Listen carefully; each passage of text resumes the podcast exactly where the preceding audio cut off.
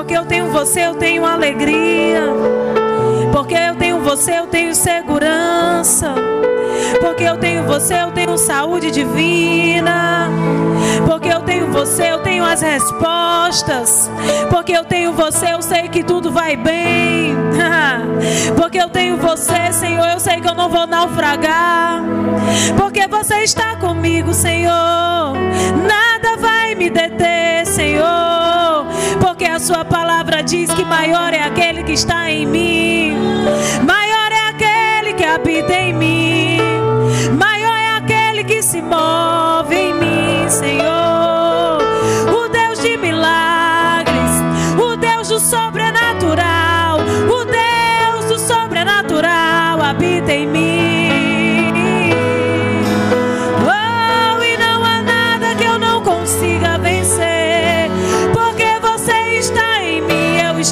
Você. Porque você está em mim, eu estou em você.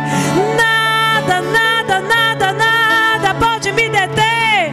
Ah, nada pode me parar, porque você está em mim. Já não vivo mais eu, mas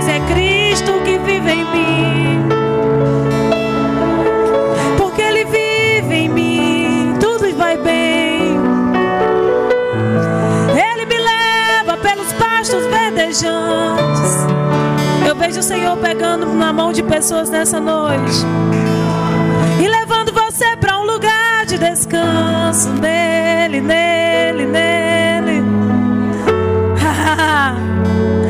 Ele é o El Shaddai, o Deus mais que suficiente. Ele é a cura, Ele é a provisão, Ele é a alegria.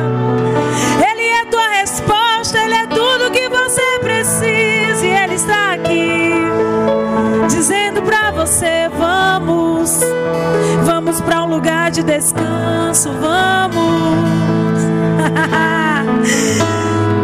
Vamos para os pastos verdejantes.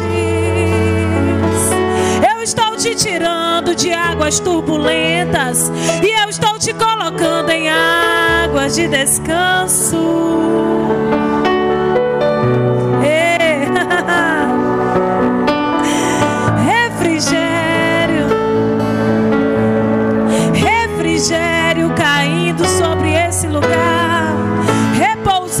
Sobre nós.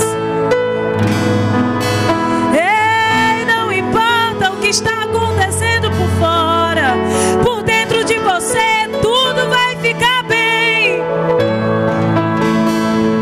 Porque Ele está te alcançando nessa noite a presença, a presença, a manifestação da presença. Tristeza não vai ficar aqui. Não. Depressão não vai ficar nesse lugar. Porque nada pode ficar de pé diante da presença. A Bíblia diz que certa vez pegaram aquela arca e levaram para um lugar. Os filisteus tomaram posse da arca do Senhor, que representava a presença de Deus, e levaram elas para dentro de um templo, aonde Dagon estava lá. E diz a palavra que no dia seguinte, quando eles chegaram, aquele, aquela estátua estava com a cara no chão, por causa da presença. Levantaram e colocaram de pé, e no dia seguinte, estava com as suas pernas quebradas. Nada fica de pé diante da presença. E essa presença não está mais dentro de uma arca, essa presença está dentro de nós. Isso, nenhuma circunstância, o Senhor está dizendo para você, vai prevalecer de pé diante de você. Maior é o que está em você. Maior é o que habita em você. Obrigado, Senhor, por essa noite. Por cada mulher aqui. Sim, Senhor. Elas sendo alcançadas de uma forma tão preciosa, tão precisa. O Senhor sendo tão cirúrgico. O Senhor personalizando a Sua palavra e nos alcançando nas nossas necessidades, Pai. Mas não somente isso. O Senhor nos fazendo transbordar nessa noite. Obrigado, Senhor, pelo pleno conhecimento de Cristo. Obrigado pela exposição.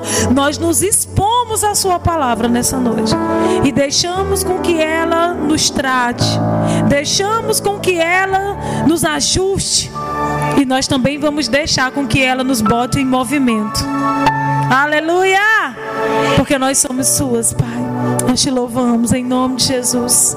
Aleluia, amém. Você pode sentar um pouquinho. Louvado seja Deus.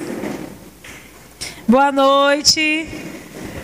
Boa noite, gente. Meninas, eu podia pedir um favor para vocês. Vocês podem vir para cá, para a gente ficar todo mundo pertinho. Aleluia, que aí a gente consegue falar com todo mundo, né? Olhar para você. Pega aí suas coisas, vem para cá, vamos ficar pertinho das irmãs aqui.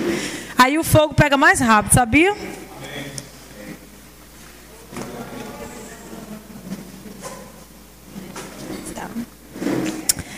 Glória a Deus. Se você estiver com muito frio para cá, parece que está mais, mais quentinho. Mas fiquem à vontade. Eita, glória a Deus. Graças a Deus, irmãs, que coisa boa. Eu quero me apresentar rapidamente para você. Eu me chamo Cristiane Boaz e eu sou casada, sou mãe, sou esposa, né? Sou ministra, sou filha, sou serva. Amém? Sou irmã em Cristo de vocês.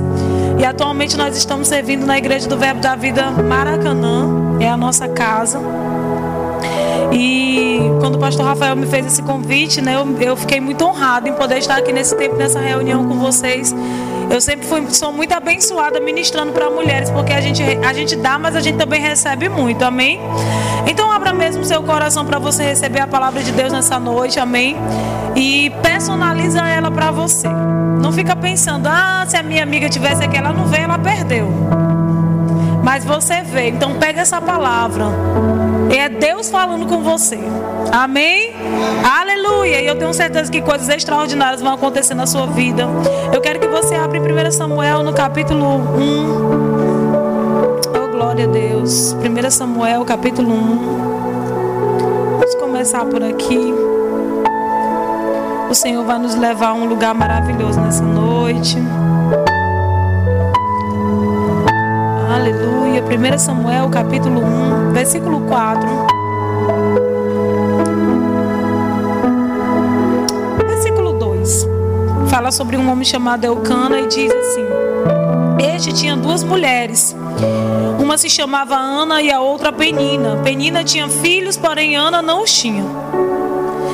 Este homem subia da sua cidade cada ano para adorar e sacrificar o Senhor dos exércitos em Siló. E ali estavam os sacerdotes do Senhor, é, os filhos de Eli. No versículo 4. No dia em que oferecia sacrifícios, Eucana tinha o costume de dar as, as poções à sua mulher Penina e a todos os seus filhos e filhas. Porém, a Ana entregava-lhe uma poção dupla, porquanto grande era o seu amor por ela. Versículo 6, vamos pular para o 6. Penina, sua rival, provocava e humilhava a Ana continuamente, porque o Senhor tinha lhe deixado estéril. Versículo 7. Isto tudo acontecia ano após ano. Sempre que eles subiam à casa do Senhor, a rival de Ana a ofendia e ela passava o tempo todo solitária, chorando e sem comer. Eu quero começar com você nesse texto e eu quero chamar a tua atenção para as coisas que nós lemos aqui. A Bíblia fala sobre um homem que tinha duas mulheres, que a cultura, né, naquele tempo podia permitir, permitia isso. E uma tinha muitos filhos, recebia uma poção quando, quando havia né, aquele momento de adoração ao Senhor. Mas a Bíblia fala que esse homem ele amava mais a Ana.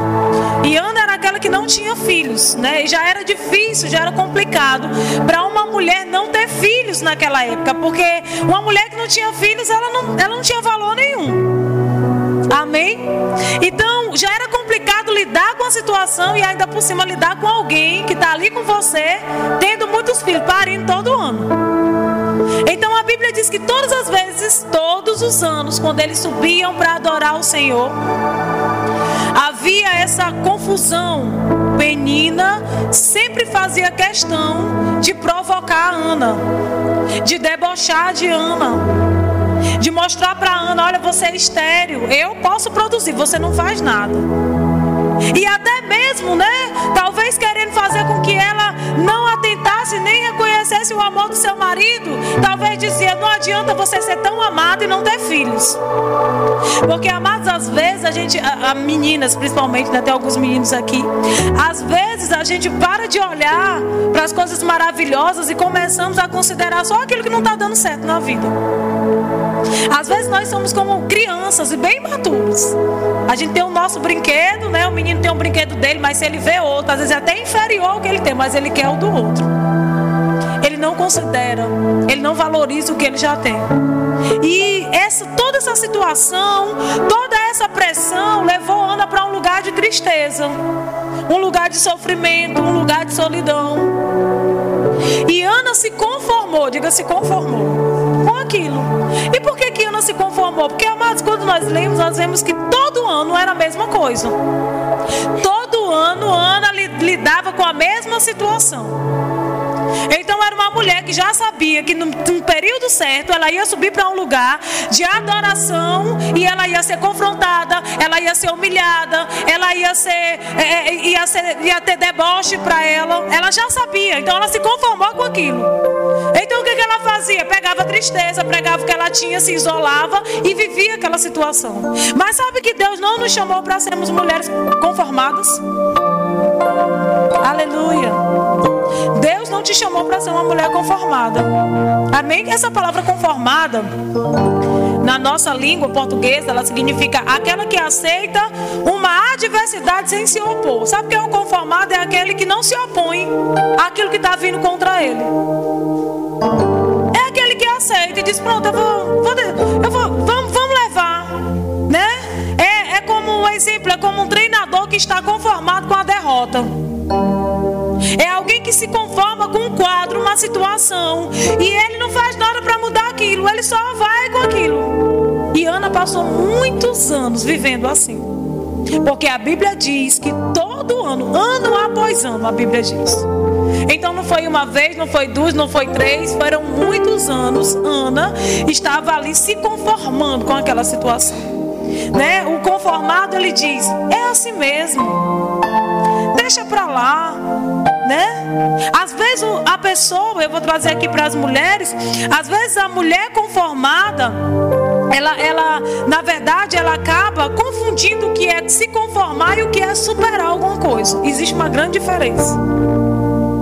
Porque o conformar é quando você diz, não tem jeito, eu vou ficar por aqui. Toda vez que você fala sobre aquilo, aquilo te dói, aquilo te causa uma, um sentimento ruim.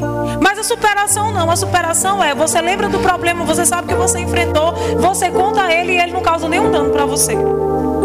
A superação é como uma cicatriz. Tu sabe onde tu caiu, tu sabe como foi que tu te machucou, tu sabe a dor que tu sentiu, mas você mete o dedo nela e ela não tem, ela não, dói mais. Amém? Você entende a diferença da superação e para conformar, para se conformar? E nós vamos ver aqui na palavra. Uma mulher conformada e depois nós vamos ver ela superando algumas coisas e vivendo o que Deus tem. Então a conformada ela diz: olha, não dá para ter tudo. Não dá para ter tudo. E às vezes até na nossa própria cultura, dentro da nossa própria casa, a gente ouve isso. Ah, não dá para ter tudo, né? Não dá para você ser tão boa assim e tudo. Mas, amados, eu entendo que Deus, ele nos fez plena. Amém? Deus nos fez para plenitude. Você concorda comigo? Você nasceu para dar fruto em todas as áreas da sua vida. O que nós precisamos entender é que a gente não vai fazer tudo de uma vez, mas que nós podemos fazer tudo que Deus nos chamou para fazer, nós podemos. Amém? Mas é óbvio que na medida que eu vou andando com o Senhor, as áreas da minha vida elas vão sendo é, alcançadas, elas vão sendo trabalhadas, elas vão sendo modificadas pela palavra de Deus. Mas tem gente que pega até aquele jargão do mundo, aquela frase do mundo. Olha, sorte, é, como é que diz? Azar no jogo, né? Sorte no amor. Em outras palavras, olha, numa coisa você tem, mas na outra você não tem. Queridos, com Deus isso não funciona. Porque a Bíblia diz que bem-aventurado é aquele que não anda segundo o conselho dos ímpios, nem se detém no caminho dos pecadores, e nem se assenta com os escarnecedores. Antes o seu prazer está na lei do Senhor. Ele diz: e por causa disso, ele vai dar fruto nas suas estações. Sabe o que significa isso? Que toda estação da nossa vida a gente tem fruto para dar. Sabe o que isso quer dizer? Que você pode ter tudo aquilo que Deus disse que você teria. Aleluia. Agora existem estações que nós precisamos viver. E precisamos identificar onde nós estamos e trabalhar elas na nossa vida. Porque Deus não te criou para ter esterilidade em nenhuma área da sua vida. Aleluia. Sabe que às vezes tem mulher que ela é muito boa em uma área, mas ela é rotulada como estéril outra. Eu não estou falando sobre filhos naturais. Eu estou falando sobre situações, sobre, né, sobre questões da vida. E às vezes a gente é top em uma área, mas muito fragilizado em outra. E pegamos aquele rótulo e dizemos: Olha, eu sou muito boa nisso aqui, mas essa área aqui, eu não estou falando sobre habilidades, porque cada uma foi ungida para fazer uma coisa diferente, amém? Eu não vou querer ser costureira, porque Deus não me chamou para isso. Eu não estou falando sobre isso. Mas eu estou falando sobre coisas da nossa vida. Amém? Sobre aquilo que tem a ver conosco. E uma coisa que acontece, quer dizer que toda, eu vou trazer aqui isso para as mulheres, principalmente porque nós estamos aqui entre mulheres. Toda pessoa conformada, ela não gosta de ser confrontada. Não, não fala sobre isso. Mulher, tu tem que resolver isso na tua vida. Não. Por favor. Deixa eu cuidar da minha vida. Não se, ela não quer ser confrontada. Ela não quer ser trabalhada. Ela não quer se expor. E eu não estou falando se expor as pessoas. Muitas vezes se expor a palavra. É por isso que às vezes se escolhe. Na internet é perigoso isso. Porque se escolhe o que, o que a pessoa quer ouvir. Ela está, por exemplo, numa área, vamos supor, ela não quer perdoar, ela está com um coração rancoroso, ela vai para a internet, quer ouvir uma palavra, mas ela nunca vai ouvir sobre perdão.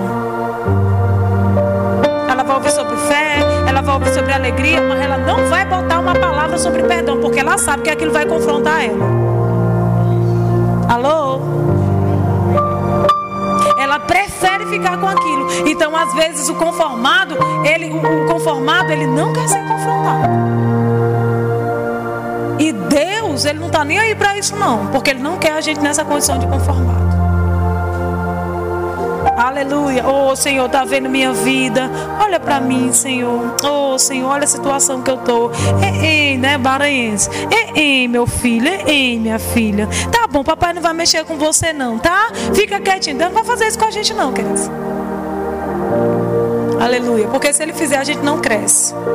E se nós não crescermos, nós não liberamos os frutos que fomos chamados para dar. E se não liberamos os frutos, não vamos cumprir o propósito que Deus colocou na nossa vida. E se não vamos cumprir, pessoas vão deixar de receber daquilo que nós carregamos. Então Deus, ele não vai respeitar essas coisas. Vou respeitar teu tempo. Ele vai sempre dizer o que ele quer dizer, você aceitando ou não. Agora sabe qual é o meu conselho? Pega o que Deus diz, que ele, tem ele é mais inteligente do que a gente. E ele sempre tem razão. Às vezes eu digo, Senhor, tá bom, Senhor, você sempre tem razão. Eu vou deixar isso para lá. Amém, queridos? Então muitas vezes a gente quer se conformar com as coisas. Agora olha o versículo 8 desse texto. E diz assim no verso 8. Seu marido, lhe indagava, lhe perguntava: Ana, por que choras e não te alimentas? Por que estás tão infeliz? Será que eu não valo para ti mais do que dez filhos? No mínimo, Penina tinha dez meninos. E ele estava dizendo: amor de Deus, eu, eu não valo mais do que isso. Eu, eu te amo tanto. Eu dou tudo que você quer. Né? Eu estou aqui. Eu sou, eu te dou porção dobrada. Eu não sou mais, mais valioso para você do que dez filhos. Porque você está tão assim querendo menino, você tem a mim. Mas sabe de uma coisa, queridos? Existem coisas na vida da gente. As pessoas podem nos dar presente, mas elas não podem fazer milagres. Milagre só Deus faz. Aleluia. Ana não precisava de presentes, Ana queria milagre. E Elcana não podia dar milagre para Ana. E ainda que ele se esforçasse, tentando mostrar para ela todas as coisas boas, sabe? Mas ele não podia dar aquilo que ela estava de fato precisando. Pessoas podem nos dar os melhores presentes, mas milagres só Deus pode nos dar. Aleluia. Pessoas podem nos dar momentos de alegria, mas acordar todos os dias alegres, só a presença de Deus pode fazer isso na nossa vida. Aleluia. E é por isso que nós temos que nos tornar mulheres não conformadas, mas transformadas. Para entender que não é a circunstância que vai ditar o que vai acontecer na sua vida. Aleluia. Que não é um cenário que vai estabelecer como você vai ser, vai se comportar, o que você vai fazer ou dizer, mas aquilo que está dentro de você. E o Senhor está nos chamando para esse lugar, não de conformismo, mas de transformação. Aleluia. Diga conformada nunca, transformada sempre. Aleluia. Amém. Pessoas elas fogem da palavra de Deus porque a palavra ela vai confrontá-las. E quando nós somos confrontados por Deus, não é a palavra, queridos, de Deus vindo para nos envergonhar, para nos expor. Quando a palavra vem, é para nos colocar em movimento, nos tirar desse lugar, sabe, de insatisfação, é para nos fazer superar os problemas. A palavra não é para te expor, não é para mostrar simplesmente a tua, tua, fraqueza e dizer pronto, você não consegue. Não, a palavra ela vai mostrar a sua localização, mas ela também vai te dizer qual é o teu destino. Aleluia. A palavra nos mostra onde a gente está, onde nós precisamos acertar, o que nós precisamos mudar, o que precisamos deixar, mas ela também diz aonde nós vamos chegar. Ela também diz o que vai acontecer na nossa vida. Então Deus não expõe a sua palavra, não, não nos expõe a palavra para nos trazer constrangimento, mas para que haja mudança para que você não se conforme com a vida que você está vivendo se ela não está alinhada com o que Deus disse sobre você, sobre a sua casa, sobre a sua família. Amém? Aleluia. A palavra vem, queridos, para nos aperfeiçoar naquilo que é fraqueza. Quantas áreas nós precisamos expor a palavra? Porque é fraqueza e o diabo sabe. Penina sabia qual era a fraqueza de Ana. Diabo sabe qual é a nossa fraqueza. O diabo nunca vai te confrontar naquilo que ele sabe que tu está bem resolvida. Ele sempre vai te confrontar naquilo que ele sabe que vai tirar a tua estabilidade emocional. Aleluia. E era isso que Penina fazia. Ela tirava a estabilidade emocional de Ana. Ela, ela fazia de tal forma que Ana não comia, Ana se isolava, Ana se entristecia. E quantas vezes nós temos visto isso no nosso meio? Mulheres desestabilizadas emocionalmente, elas se isolam, elas não querem falar com ninguém, elas não querem ouvir ninguém, porque elas acham que aquele mundo é o que tem para elas, elas têm que se conformar com isso. Ei, é hora de fortalecer essas bases. Porque quando o diabo chegar e querer te enfraquecer, você vai dizer: você chegou atrasado agora. Aleluia. Porque aquilo que era fraqueza na sua vida se torna milagre. Uh, aleluia. Vão olhar para você e dizer: Não, você não era assim, você era esquentadinha. Você chutava o pau da barraca em cinco minutos. Agora está aí dizendo para todo mundo ter calma. O que aconteceu com você? O que era fraqueza se tornou milagre. Eu sou um milagre. Nessa área eu me tornei um milagre. Me conheci como a esquentadinha. Agora eu sou aquela que, que tem um pavio bem Até o pavio Jesus tirou. Olha que bênção. Paulo estava lá rogando, porque ele disse: o mensageiro de Satanás veio tentar me paralisar. O espinho na carne não era enfermidade, era o diabo querendo parar o, pro, o propósito de Deus na vida de Paulo. Era Satanás querendo parar Paulo em alguma área da vida dele que ele não era forte. E aí o Senhor disse: Ei, Paulo, A minha graça te basta. E o meu poder vai se aperfeiçoar na sua fraqueza. E aquilo que é fraqueza vai se tornar milagre. Aleluia! Hoje é uma boa noite para a gente fechar essas portas na cara do diabo e dizer: aqui você não me desestabiliza mais. Nessa área você não vai mais me tirar da minha posição.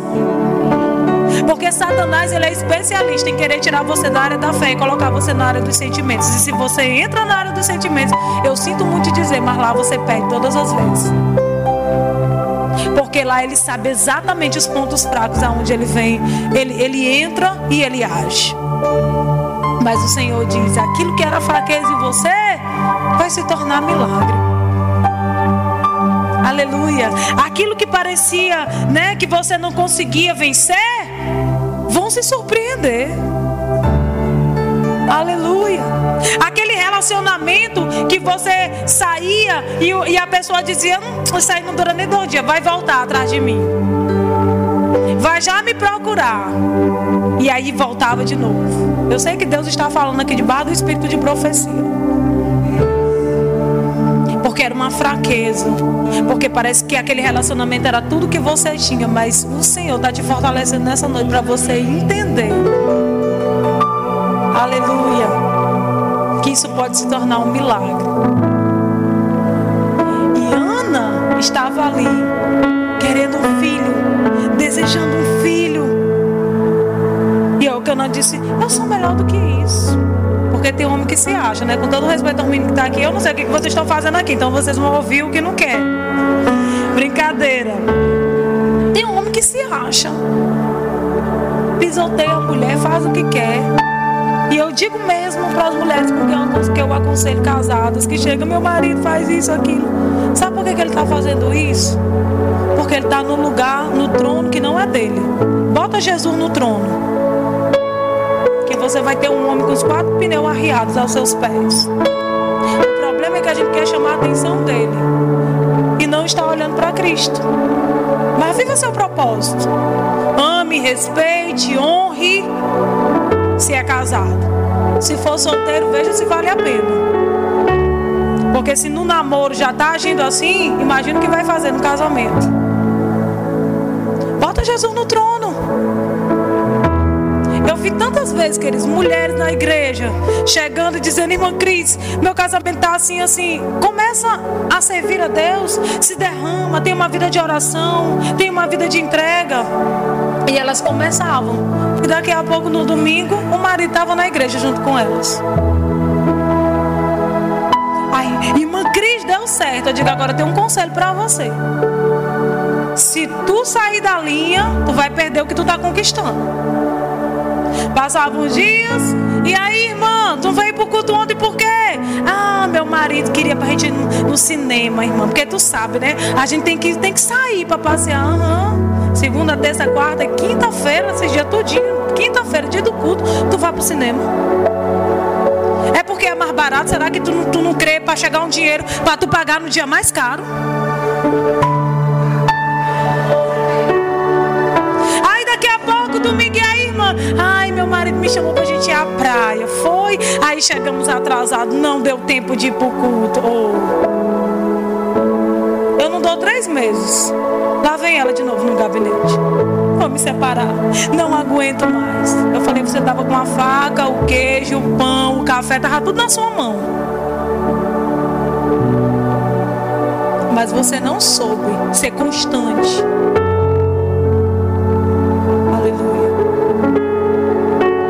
Querida, eu não posso fazer nada.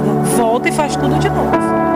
É o mesmo processo. Mas não vai ter jeito. É o mesmo processo. E começava de novo. E acontecia exatamente como eu estou te dizendo. E uma dessas, ela se separou mesmo do marido.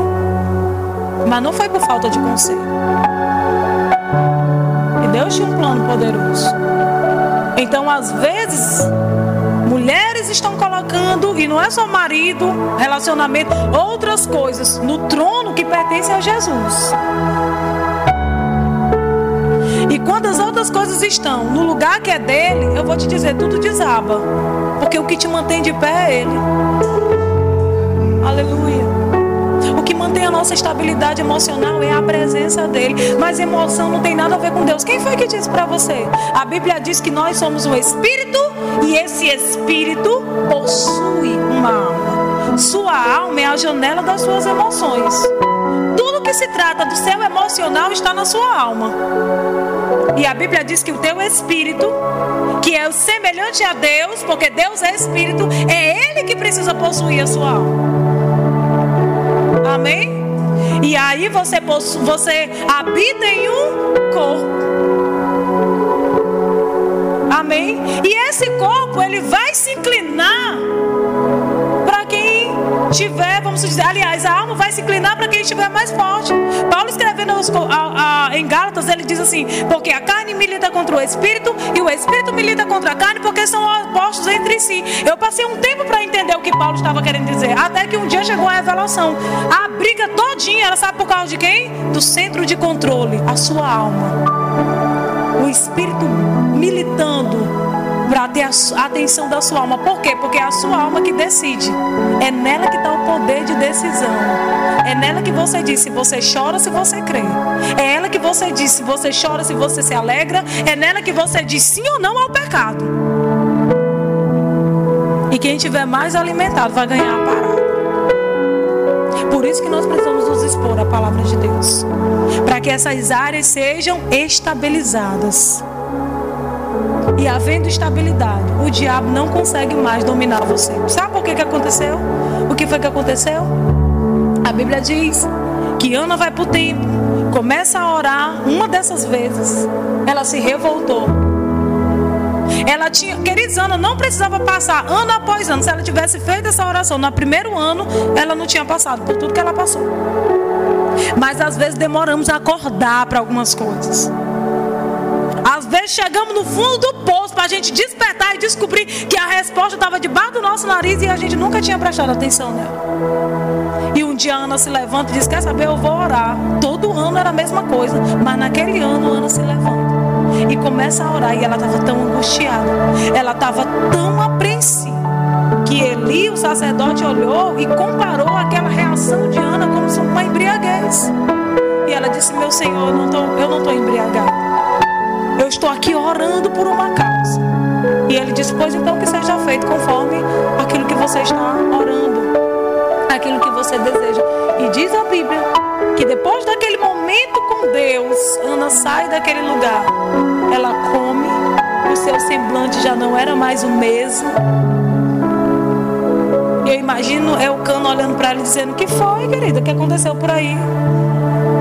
Tu saiu daqui toda oprimida, acabada, destruída. Agora tu volta com esse sorrisão, com medo, sorrindo à toa. O que foi que aconteceu? Quem foi? Qual foi o passarinho que você viu por aí? Porque quando a gente tem um relacionamento com Deus, queridos, os nossos olhos brilham. Relacionamento com Deus deixa a gente tão apaixonado por Ele. Que as pessoas olham, você está rindo sozinho. Você está no carro dirigindo. Aí o outro olha do lado e diz: Essa daí tá doida. Por que, que essa mulher ri nesse carro sozinha? Você está em casa falando, está falando só? Não, estou falando com meu, meu amor. Relacionamento com Deus leva você para esse ambiente. Sabe o que acontece? Eu tenho certeza que Penina continuou perturbando Ana quando ela desceu daquele lugar, mas já não encontrou uma mulher instável. Encontrou uma mulher estabelecida, emocionalmente tranquila. Com certeza sentaram à mesa. E Penina disse: Tem dez filhos, tu não tem nenhum. E Ana, vou comer minha poção dobrada. E a Bíblia diz que eles voltam para sua casa. E no dia seguinte, Elcana se deita com ela. E o Senhor se lembra de Ana e da sua oração. E ela tem Samuel. Eu te pergunto, ela precisava ficar fazendo isso ano após ano? Não. Ela só precisava ter acordado e ter entrado naquilo. Sabe, você não precisa viver esses ciclos que parece que não tem porta, não tem saída hora de dizer: ei, chega. O maior está em mim. E se você não nasceu de novo, essa é uma boa oportunidade para você nessa noite. Se Jesus ainda não é Senhor da sua vida, eu quero te dizer: essa é uma boa oportunidade. Mas agarra isso para você. Sai desse ciclo. e entra na estação poderosa que Deus tem para você. E quando aquele enviado de Satanás ou aquela enviada vier para querer te desestabilizar, você vai dizer: "Oh, meu, você chegou atrasado". Tem uma palavra me sustentando.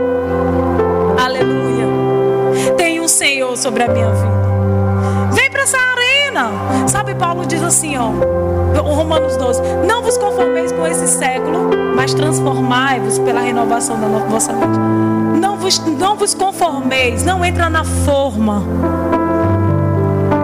E aqui quem faz bolo sabe que o que define como aquele bolo vai ser não é a massa crua. Mas é você botar na forma. A forma que vai dizer que aquele bolo vai ser redondo, quadrado, com furo, sem furo. Amém? Paulo está dizendo: Ei, não entra na forma do mundo. O mundo quer te colocar numa forma e dizer a si mesmo: Você não pode. Não, você não pode ser feliz nessa área. Olha, você vai ser um sucesso em todos, mas essa daqui não dá para você, porque sua mãe não foi, sua avó não foi, ninguém foi feliz nessa área. Você acha que você vai ser? Aí você vem contraria todas as expectativas e perspectivas do diabo e diz: Eu vou ser. Eu vou ser porque eu não me conformo, mas eu me transformo. Aleluia! A minha casa vai ser porque eu não vou ficar conformada com o que eu estou vendo, mas eu vou me transformar. Pelo poder, pela renovação da mente. Abra 2 Reis 4. Deixa eu te mostrar a história dessa mulher.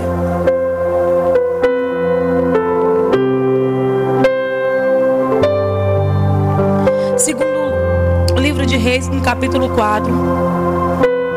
Aqui fala sobre uma mulher que construiu um quarto para o profeta Eliseu, para que servisse a vida dele.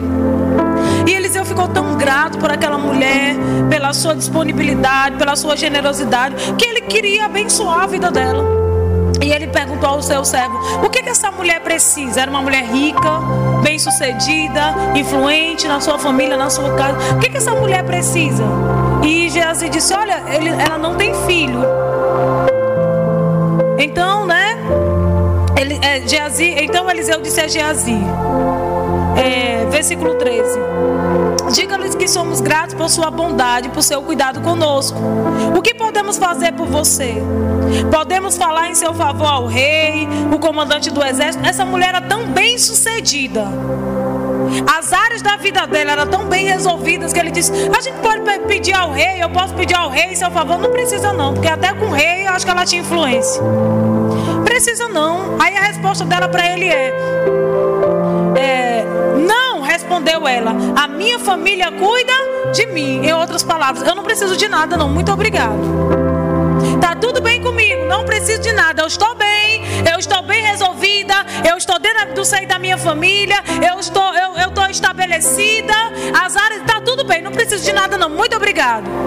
Aí diz assim, e sabe, mas antes de, de continuar a leitura, sabe que mulher, ela é especialista em arrebentar, arrebentar no bom sentido, em determinadas áreas da sua vida e esconder outras que trazem frustração. Se tem uma coisa que mulher sabe fazer é esconder a área frustrada. Em que ela, ela não consegue frutificar. Ela consegue esconder. E como é que ela faz isso? Ela é a melhor em outras. Ela é boa em muitas coisas, mas existem áreas que às vezes a gente nem sabe que aquela pessoa tem aquele, aquela, aquela fraqueza, porque ela esconde tão bem aquilo. Aquilo é tão escondido de todo mundo. Ela não deixa transparecer nas suas palavras e nas suas ações. E essa mulher que disse: Não quero nada, não. Ou seja, alguém que estava escondendo uma área da vida dela que não estava bem. Tá tudo certo. Versículo 16. Então lhe disse Eliseu: Ano que vem, por esta época, você estará com filhos nos braços Aí ela vira para ele e diz assim: Não, meu senhor. Exclamou ela: Por favor, homem de Deus, não me dê falsas esperanças. Algumas versões diz: Não brinca com a tua serva. Você percebe? Para quem acabou de dizer que não precisava de nada, agora está dizendo: Ei, não faz isso comigo não. Eliseu tocou na ferida, algo que estava lá escondido. Ela disse: Não brinca comigo. Eu já me conformei com essa área. Eu já me conformei que eu nunca vou ser mãe. Eu já me conformei que eu não vou ter filhos. Não faz isso comigo. Não mexe nessa área. Deixa ela lá, escondida, no quartinho escuro. Não mexe nessa área. Por favor, não brinca comigo. E às vezes nós estamos fazendo exatamente isso. Você precisa de ajuda? Não, tá tudo bem, mas existem áreas que precisam ser ajudadas, socorridas, conversadas, oração. E a gente lá está escondendo, né? Mas o profeta ele deu um decreto. E mesmo que aquela mulher ela não quisesse concordar com aquilo, aceitar, já tinha sido liberado da boca dele: você vai ser mãe.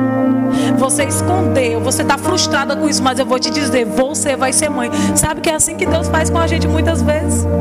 A gente quer esconder coisas na nossa vida e Deus diz: Eu vou tratar com você sobre isso. Eu vou te levantar nessa área. Nisso aí que você está fragilizada, enfraquecida, você vai ser uma testemunha viva do meu poder. Eu vou fazer isso com você. Aleluia, porque Deus não faz, ô oh, coitadinha. Ele vai falar, queridos a gente querendo ouvir ou não. Agora, basta nós queremos acolher aquilo que o Senhor está falando. Amém? Deus vem e nos fala. Então nós sabemos que depois desse tempo, você pode ler na sua Bíblia depois, o menino nasce. Um ano depois, lá está ela com o filho nos braços, porque uma palavra, diga uma palavra, foi lançada sobre a vida dela onde havia esterilidade, agora começou a dar frutos. Ela estava grávida, ela teve um filho e ela vivia tão bem com esse filho. E era um menino para cá e para lá. Quando o menino tinha nove anos de idade, ele deu uma dor de cabeça. E o pai, como sempre, né, manda para a mãe. Leva para a mãe tomar conta. E quando o menino chegou, morreu nos braços dele. Agora você imagina uma mulher que escondeu uma área por muitos anos de frustração. E de repente aquilo veio à tona. Agora está o filho morto dentro de casa. O que fazer? Sabe o que ela fez? Arrumou um jumentinho e foi atrás do profeta. Amém? Aquela mulher desfrutou de um milagre. Vai em 2 Reis, no capítulo 4, você está aí, versículo 26. Quando o profeta viu ela vindo de longe, ele disse: Geazi, vai atrás dela. Versículo 26. Corre ao seu encontro e pergunte: Está tudo bem com a senhora? Com seu marido e com seu filho? E ela respondeu: O quê? Eita, tudo acabado. E eu vou pegar esse profeta. E eu vou dar uma surra nele. Esse charlatão. Esse. Foi isso que ela fez? O que, que ela fez? Tudo vai bem. Aleluia. Tá tudo bem. E aí no versículo 27 diz assim: Mas quando ela chegou ao homem de Deus no monte, ela se jogou aos seus pés, Geazi quis afastá-la, mas o homem de Deus disse: Deixa em paz. Olha o que ele diz. Ela está profundamente angustiada, mas o Senhor não me revelou o motivo. Eu acho isso aqui fantástico. Sabe por quê? Porque essa mulher na primeira vez que foi falar sobre filho, ela se levantou e emocionalmente abalada, ela disse: Não, não faz isso comigo. Não, não, não mexe comigo nessa área, não faz isso. Agora tá a mesma mulher que já provou do milagre, presta atenção, ela já tinha provado do milagre. E agora o milagre dela estava morto. E ela chegou, e quando o profeta olhou para ela, uma palavra de conhecimento veio para ele. Qual? Ela está muito angustiada mas ele não sabia por quê. Deus não disse a ele que aquela mulher estava com um filho morto. Só que o profeta só soube que ela estava angustiada porque Deus falou, não foi porque ela reagiu. Alô? Ele só soube que havia algo com ela porque Deus mostrou para ele, mas não porque ela teve uma reação instável, não porque ela estava desesperada, não porque ela estava destruída, não porque ela estava gritando, chutando pau da barraca, querendo destruir tudo, não. Ela só disse: está tudo bem, mas por dentro ela estava destruída. E ela chegou para o profeta e disse o quê? Versículo 28. Então a mulher disse: Acaso lhe pediu um filho, meu senhor? Eu te pedi alguma coisa? Quando você foi falar comigo, eu não disse para você que eu não precisava de nada, que estava tudo bem comigo.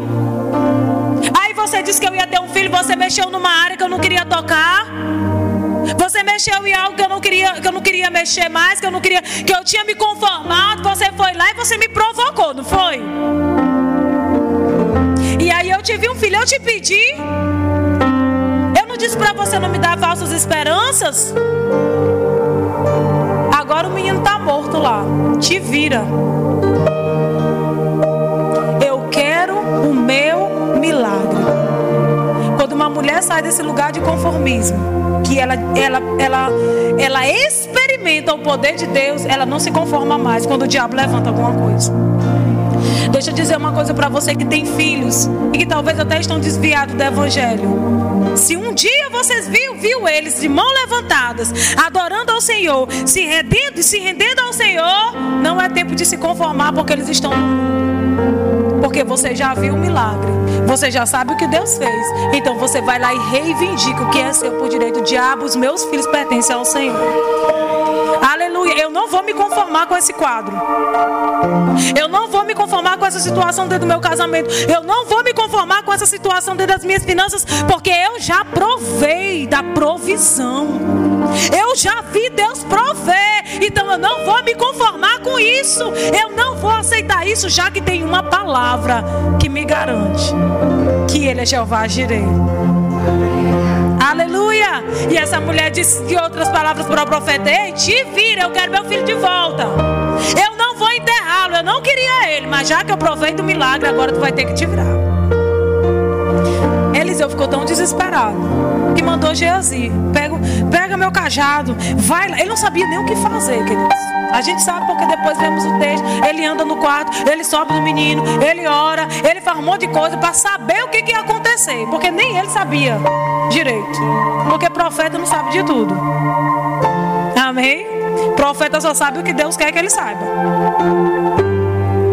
E ela disse: Não, não, não, tá aí na sua Bíblia. No mesmo instante, Eliseu ordenou a Geazi: Cinge teus lombros, prepara-te, pega o teu cajado, o meu cajado, e na mão e vai. Se encontrares alguém pelo caminho, não cumprimente, não vai saudar, vá-se embora e, e, e vai lá e bota o cajado sobre o rosto do menino. Versículo 30. Porém, a mãe do menino disse: Tão certo como vive o Senhor e tu vives, juro que se ficares aqui, eu não retornarei aos meus. Em outras palavras, eu só saio daqui com você. Quem vai resolver essa parada é você. Quem me deu esse menino foi você. Saiu da sua boca a semente que entrou, que entrou no meu coração e me fez gerar. Então, se você fez ele ser gerado, você vai ter que ressuscitar ele agora. A mesma boca que fez com que ele fosse gerado vai ter que trazer ressurreição para ele. Eu vou dizer, a mesma boca que fez com que ele fosse gerado vai trazer a ressurreição. Sabe de uma coisa? A mesma palavra que gerou coisas dentro de você, a mesma palavra vai ressuscitar o que está morto agora. Aleluia! A mesma palavra, queridos, o mesmo sopro, a mesma inspiração, o mesmo Espírito. Daqui eu não saio, só se você for. Se não for, não vai ficar lá. Se tu ficar aqui 10 dias, ele vai ficar lá 10 dias. Eu não saio. Sabe o que é isso? Uma mulher transformada. Aleluia. No começo ela estava conformada e disse: Por favor, não faz isso comigo. Agora ela virou uma leoa. Eu quero meu filho de volta. Eu já provei o milagre e eu me recuso a enterrá-lo antes do tempo. Eu não me vi enterrando meu filho. Eu quero meu filho de volta. Se vira, profeta. E então Eliseu foi. E nós sabemos que naquele, naquele momento ele orou, ele fez o que Deus havia mandado, veio a direção e o menino renasceu, ressuscitou, aliás, e ele foi e entregou para a mãe. Aleluia. Deus não quer que nós sejamos mulheres conformadas. Você já provou de coisas maravilhosas do Senhor. Então não olha para esse quadro e se conforma. Não olha para esse quadro e diz é assim mesmo, eu vou ficar com isso porque afinal de contas, o que, que eu posso fazer? Já aconteceu um milagre uma vez, acontece de novo. E de novo, e de novo, e quantas vezes forem necessárias. Mas não se conforme. Seja transformada pelo poder da palavra. Aleluia. Deixa o Senhor. Não se conforme com um relatório de enfermidade. quando você já sabe que tem cura disponível para você. Não se conforme com o relatório de um cenário da sua família destruída, quando você já sabe que tem uma promessa para sua casa e para os seus filhos e para os filhos dos seus filhos. Não se conforme. Não se conforme com um cenário de escassez existe uma palavra de provisão que foi liberada sobre você. Não se conforme em tomar remédio controlado para dormir. Quando a paz que excede todo entendimento e está disponível para você usufruir, deitar, como o salmista diz: Eu deito e logo pego no sono.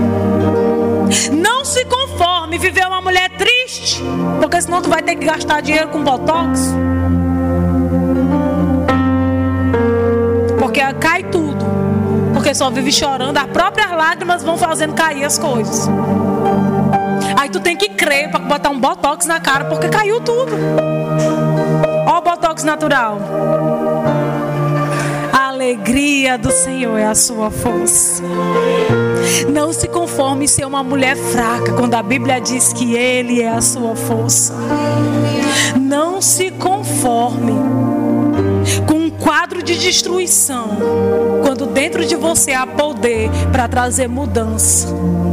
Aleluia. Não é o cenário que vai te mudar, é você que muda o cenário. Você entra lá e você diz: tem uma palavra da parte de Deus sobre a minha vida, repousa sobre mim e vai ter que se cumprir nesse lugar. Na minha casa, na minha família, não se conforme. Não seja uma mulher conformada, mas seja uma mulher transformada. Seja uma mulher consciente de quem você é e o que você tem. Aleluia. Não se conforme dizer, vou, vou, eu, vou, eu vou desistir desse casamento. Eu acho que isso não é para mim. Eu acho que, que ter essa família não é para mim. Deixa cada um. Não se conforme. Porque você serve o Deus da restauração. E Ele faz tudo novo. Ele faz tudo novo e de novo Ele faz tudo novo. Aleluia. Mas sabe o que acontece muitas vezes? Nós não estamos crendo. E os milagres não estão acontecendo. Não é porque Deus não quer fazer na nossa vida. Esses dias eu disse a uma pessoa, ela, eu não aceito isso, eu não aceito. Ela disse, Senhor, eu não aceito. Eu falei, você vai se acabar dizendo para Deus que você não aceita. Ele vai dizer, eu também não aceito. Eu não aceito, eu mandei Jesus, ele morreu por você, ressuscitou, te deu vida, te deu paz, te deu restauração, ele te deu tudo. Diga ao diabo que você não aceita. Diga ao diabo que ele que tem que sair da sua vida. E agarre aquilo que Deus está fazendo. Amém, queridas? Agarre aquilo que Deus está fazendo. Não se conforme. Não olhe para o cenário e deixe o diabo vir e pintar você como uma mulher triste, desequilibrada, desestruturada. Não deixa ele usar as suas peninas da vida para tirar você da arena da fé. Quando ele te chamar para dos sentimentos, você diz: Diabo, eu estou acima de você. Eu não vou me rebaixar ao seu nível. Eu não vivo pelo que eu sinto, eu vivo pelo que eu creio. Então eu vou permanecer na minha posição. E às vezes a gente fica conformado. Eu vou encerrar com isso.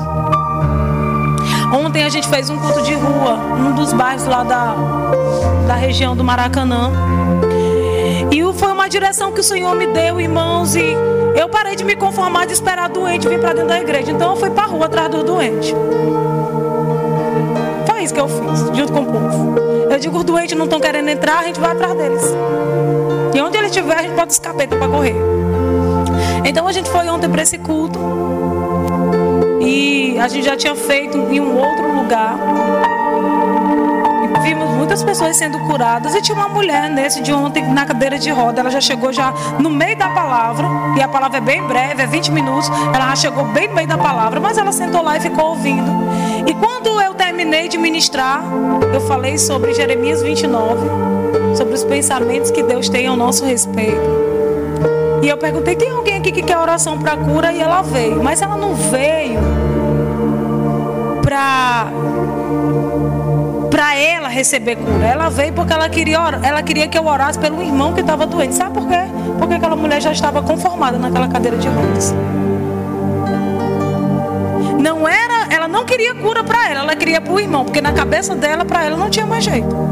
Então ela veio para frente, ela disse: "Eu queria que a senhora orasse pelo meu irmão, porque meu irmão tá tá enfermo, ele tá internado, e eu queria oração por ele".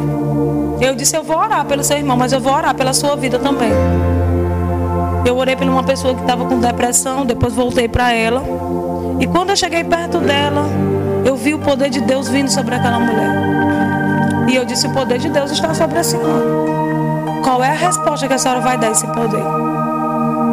E eu fui levando ela para esse lugar, porque se eu chegasse para ela e dissesse: Você vai levantar dessa cadeira de rodas hoje, ela não teria levantado, porque ela não foi ali buscar milagre, ela foi ali pedir oração por outra pessoa, ela estava conformada. Então, quando você encontrar alguém conformado, não simplesmente diga: Olha, você tem que sair, leva ele, leva ela para esse lugar. Diz: Você está vendo o que Deus está fazendo? Você consegue ver a bondade de Deus? Deixa ela se envolver com a bondade de Deus. E quando ela estiver bem envolvida, aí você diz: Agora você vai viver o que é, você vai viver milagre. Você vai saber o que é milagre. Então, quando ela estava bem envolvida, eu comecei a impor as mãos sobre as pernas dela e devagarzinho ela foi levantando a perna e ela começou a chorar e dizia: Eu não conseguia fazer isso, minhas pernas estão se mexendo. E ela foi levantando, levantando, quando ficou mesmo bem alto, mais alto que ela podia. Aí eu disse: Agora a senhora vai se levantar dessa cadeira de rodas. Aleluia. Então eu mandei tirar o um negócio da cadeira. Eu disse: Fique de pé, ajude ela a levantar. E aquela mulher começou a andar três anos numa cadeira de rodas. Ficou paralítica até hoje, não tem um diagnóstico por que ela ficou. A gente sabe que é coisa do cão mesmo. Não andava. Todo mundo conhecia a história daquela mulher naquele bairro e aquele povo que estava ali. Foi uma festa. Aleluia. Oh, glória a Deus. Porque, queridos, queridas, você vai ficar conformado e nem vai deixar seu redor conformadas. Com um quadro que não é a vontade de Deus. E quando aquela mulher se levantou e foi uma festa, eu disse: Tem alguém aqui que quer entregar a vida para Jesus? O marido dela, desviado há muitos anos, levantou as mãos e disse: Eu quero entregar minha vida para Jesus. Aleluia. Eu não fui para ali com a pretensão de orar por uma cadeirante. Eu nem imaginava que aquilo ia acontecer. Mas uma coisa eu sabia: eu conheço a vontade de Deus. E se eu tiver uma oportunidade de manifestar aquilo que eu conheço, alguém vai ser alcançado e eu também. E eu até brinquei comigo mesmo, porque para mim, nos, nos meus momentos de oração e até sem fazer nada, ver pessoas levantando de cadeira de roda para mim é muito comum. E eu sei que Deus ia me usar nisso. E quando eu vi, eu falei: será que é a primeira? Será que é a primeira da lista do meu ministério? Vai começar agora esse negócio? Aleluia. Mas preste atenção: se eu não tivesse levado ela para esse lugar, eu poderia ter frustrado ela e ela sair dali pior do que ela entrou. Você entende? Mas Deus é tão bom que mesmo que aquela mulher, olha, olha como Deus é bom, gente mesmo que ela não tivesse crendo para ser curada, Deus queria curá-la. Mesmo que ela não tivesse crendo para ser levantada daquela cadeira, Deus queria levantá-la. Eu vou te dizer, mesmo que você não queira sair desse lugar de conformismo que você entrou, Deus quer que você saia. E há uma unção nesse lugar para te arrancar nessa noite.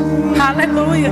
E colocar você em movimento. Eu declaro as áreas que estavam paradas, as áreas que ficaram é, é, é, paralisadas, intimidadas e prendidas. Liberação nessa noite. Você se liberando para fluir no, no propósito, no poder de Deus para sua vida. Você não se conformando. Aleluia. Olhando para o quadro e dizendo: Ei, esse não é o quadro que Deus pintou para minha vida. Eu não vou aceitar essa doença. Eu não vou aceitar o diabo vir ditar como vai ser as coisas. Eu não vou aceitar. Porque tem uma palavra sobre mim. Tem uma palavra de cura. Tem alguém aqui nesse lugar que você está com, com algum caroço? Um cisto, caroço, alguma coisa? Não. No seio, no útero. Tudo certo? Eu tive essa impressão hoje à tarde quando eu estava orando sobre isso. E sabe, amados, se tiver, não fique com vergonha não, porque é Deus querendo lhe curar. Lembra que eu falei? A palavra te levantando, porque Deus quer fazer algo diferente na sua vida. Amém? Eu queria que você ficasse de pé. Vamos orar, vamos agradecer ao Senhor. Eu percebo que é, sabe aquela unção para levar a gente para um lugar de refrigério? Às vezes, meninas, vocês podem ficar aqui recebendo, deixa só ele tocando. Às vezes, é, Deus vem mesmo no trovão, pá. Mas tem dia que Deus trata com a gente assim. Ele pega na nossa mão. Tem dia que Deus vem, porque aí foi. E ele te dá um empurrão para você sair correndo.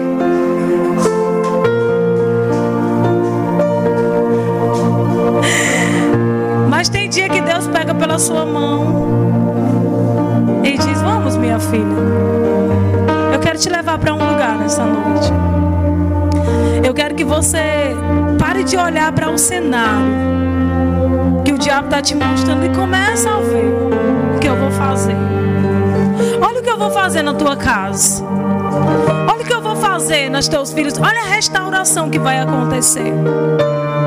Olha o que eu vou fazer com essas portas que você não precisa forçá-las. Eu vou abrir elas para você. Quando você chegar diante delas, elas vão se abrir porque elas vão reconhecer que elas são para você. Aleluia. Eu vejo Deus fazendo isso com mulheres aqui nesse lugar, nessa noite, pegando você e levando para esse lugar. Hum. Essa mesma mulher recebeu uma palavra do mesmo profeta dizendo: Ei, vai-te embora, que aqui vai ficar, vai ter uma seca doida. Depois de sete anos você volta. Ela deixou tudo para trás e foi embora debaixo da palavra do profeta. Sete anos depois, estava Geazi contando ao rei sobre os, a história, os feitos do profeta e contando sobre essa mulher, dizendo: Olha, teve uma mulher que não teve, que não tinha filhos, e o profeta falou: ela teve, depois o menino morreu e ressuscitou. E, o, e ele estava lá quando os portões do palácio se abriram. Uh! E aí ela entra.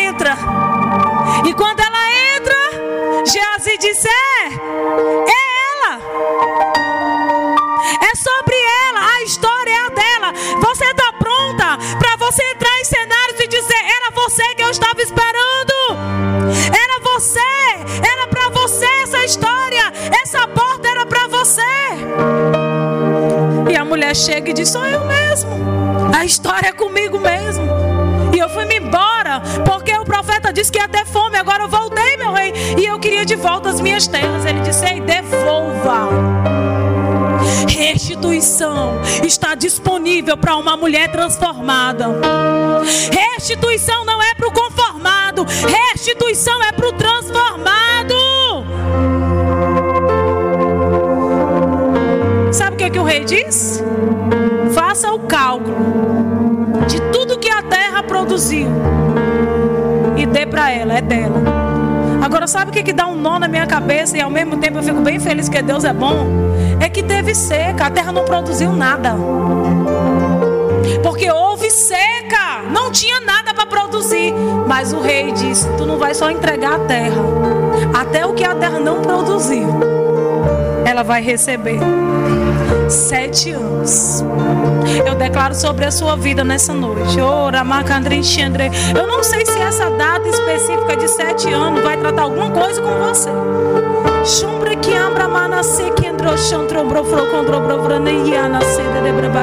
Mas eu ouço o Senhor dizer: haha, os anos, os anos, os anos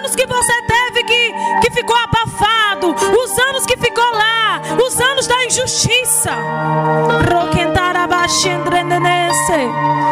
Eles estão sendo restituídos.